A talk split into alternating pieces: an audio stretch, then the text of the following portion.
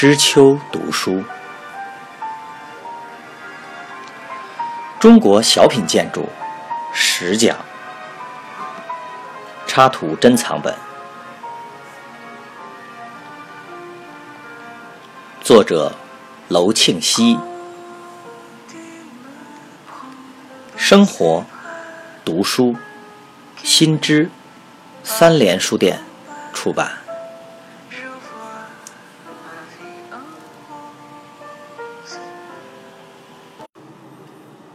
牌楼的形式与装饰。上面已经讲到，牌楼最初源于建筑的院门，开始都用木料制造，所以可以说木牌楼是所有牌楼最初的，也是最基本的形式。牌楼既为标志性建筑，又具有表彰功名的纪念性作用，所以它的形象本身就很重要。一座木牌楼的形象，一方面取决于它的大小。一方面要看它本身采用什么形式与装饰。一般来讲，牌楼开间越多越大，上面的楼顶数就越多，则其总体形象就越宏伟。如果是同样开间的牌楼，它们的总体形象就决定于楼顶的多少和楼顶所采用的形式。北京颐和园排云殿门前，北海琼华岛下，雍和宫大门前，和辽宁沈阳故宫前。都有一座木牌楼，分别为皇宫、皇家园林、皇家寺庙门前的标志性牌楼，应该都属皇家宫殿建筑之列。它们都是四柱三开间，但雍和宫的牌楼用了九个无殿式楼顶，颐和园的牌楼用了七个无殿式楼顶，北海牌楼用三个歇山式的楼顶，而沈阳故宫牌楼只用了三个硬山式楼顶。他们的楼顶一座比一座少，楼顶的形式从四面坡的无殿式到歇山式，到两面坡的硬山式，一座比一座简单。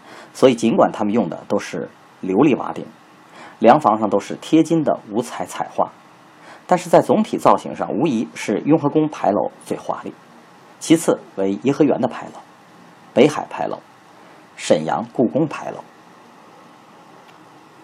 除了总体造型之外，牌楼还十分注意细部的装饰，木牌楼的装饰集中在屋顶和檐下的梁房斗拱上。屋顶和一般木建筑一样，正脊两端用正纹，呛脊末端有走兽，檐下梁房布满了彩画。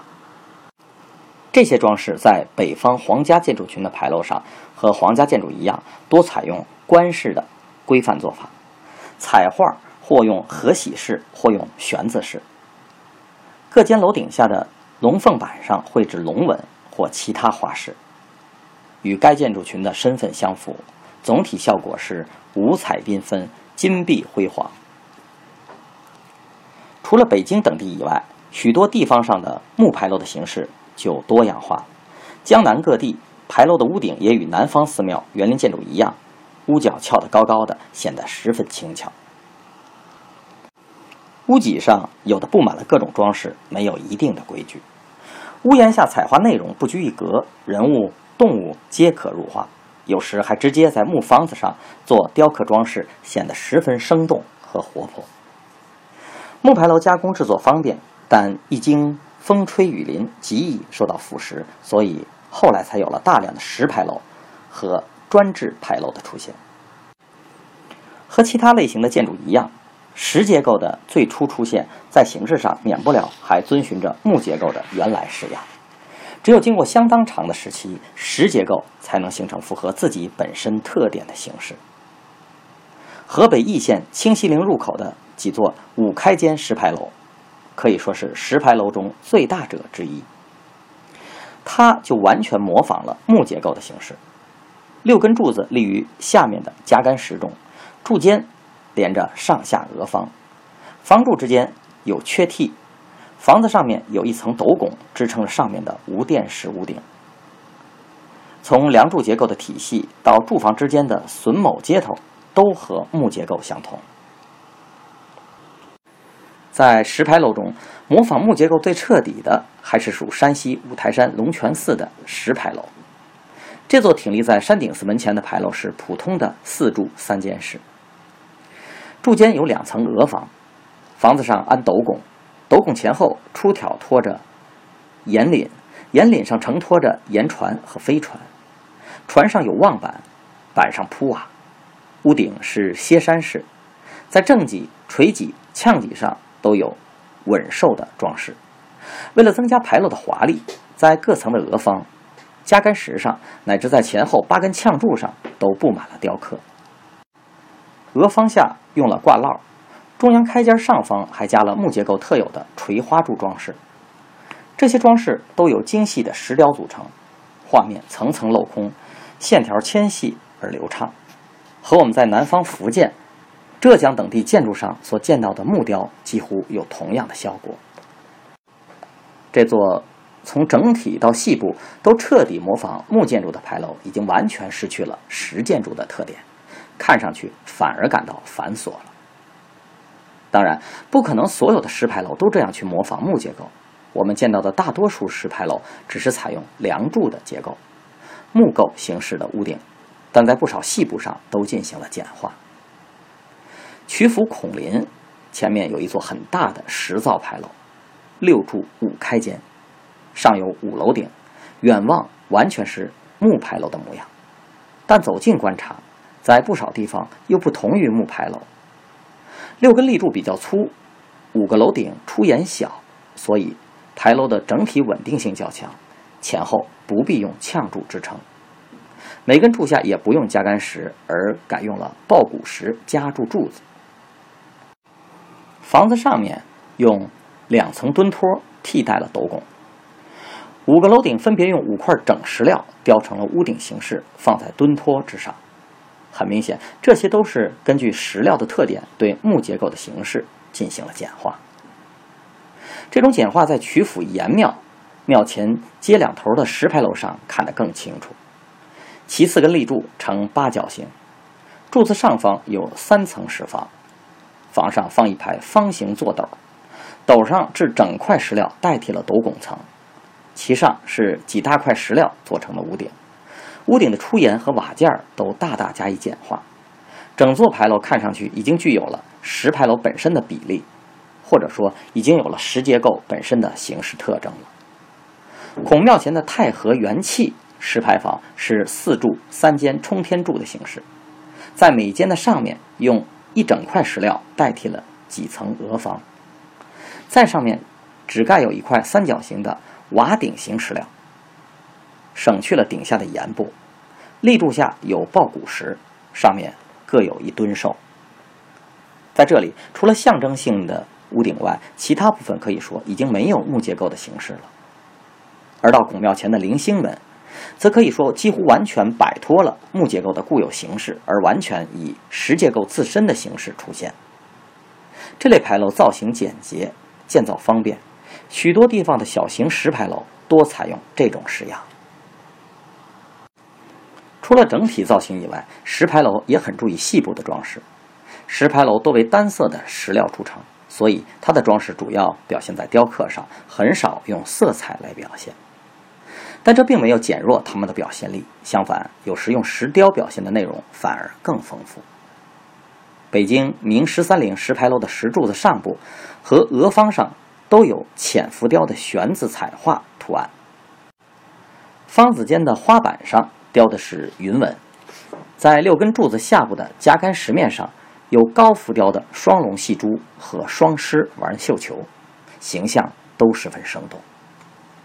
山西五台山龙泉寺的石牌楼更是浑身上下都布满了雕饰，蝙蝠、如意。灵芝及各种鲜果随处可见，屋顶正脊两端是腾飞的龙头，脊上满是盛开的花朵。牌楼上方写的是“佛光普照，法界无边，共登彼岸，同入法门”等字样。这样华丽雕刻的目的，就是要表现出那佛光普照的彼岸的一片繁荣景象。在各地的一些技工性的牌楼上，石雕装饰除了用回纹、绶带、卷草、席纹等做底子外，还用了许多动物做母题。常见的有麒麟、鹿、鹤、狮子、虎、豹等。古代称麒麟、鹿、鹤为人兽，通常用来代表文采，表示吉祥。狮子、虎和豹是猛兽，代表武功，表示一种威力。地方上出了一个在朝廷上当官的，总要表现出他的文才武功、智勇双全，以炫耀门第。其中见的最多的还是狮子。这兽中之王不但常用在梁方和夹杆石上的雕刻中，而且还以整体形象蹲坐在柱子前后，扶着着牌楼的立柱，充当着守门的神兽。专注的琉璃牌楼在总体形象上自然不可能采用木牌楼和石牌楼那样的梁柱结构，而只能在实体上用琉璃砖贴造出立柱和梁方的式样，墙面上用发券的形式开出门洞。再在顶上仍用砖瓦做出各种屋顶的形式。琉璃牌楼最大的优势是能够用琉璃来做装饰，而且这种装饰不怕风吹日晒与雨雪的侵蚀，能持久保持鲜艳的色彩。在北京承德多处寺庙的琉璃牌楼上都可以看到这样的装饰，用黄色与绿色两种颜色的琉璃砖贴拼贴出柱子和梁房。组成梁房上的彩画，牌楼顶上的斗拱、屋顶、屋脊上的小兽全部都用琉璃制作。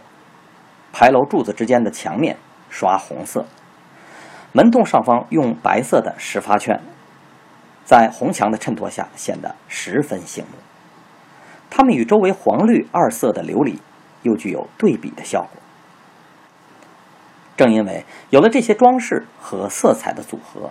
又借助于琉璃的光泽，使浑厚的牌楼减少了笨拙之感，而显得光彩华丽。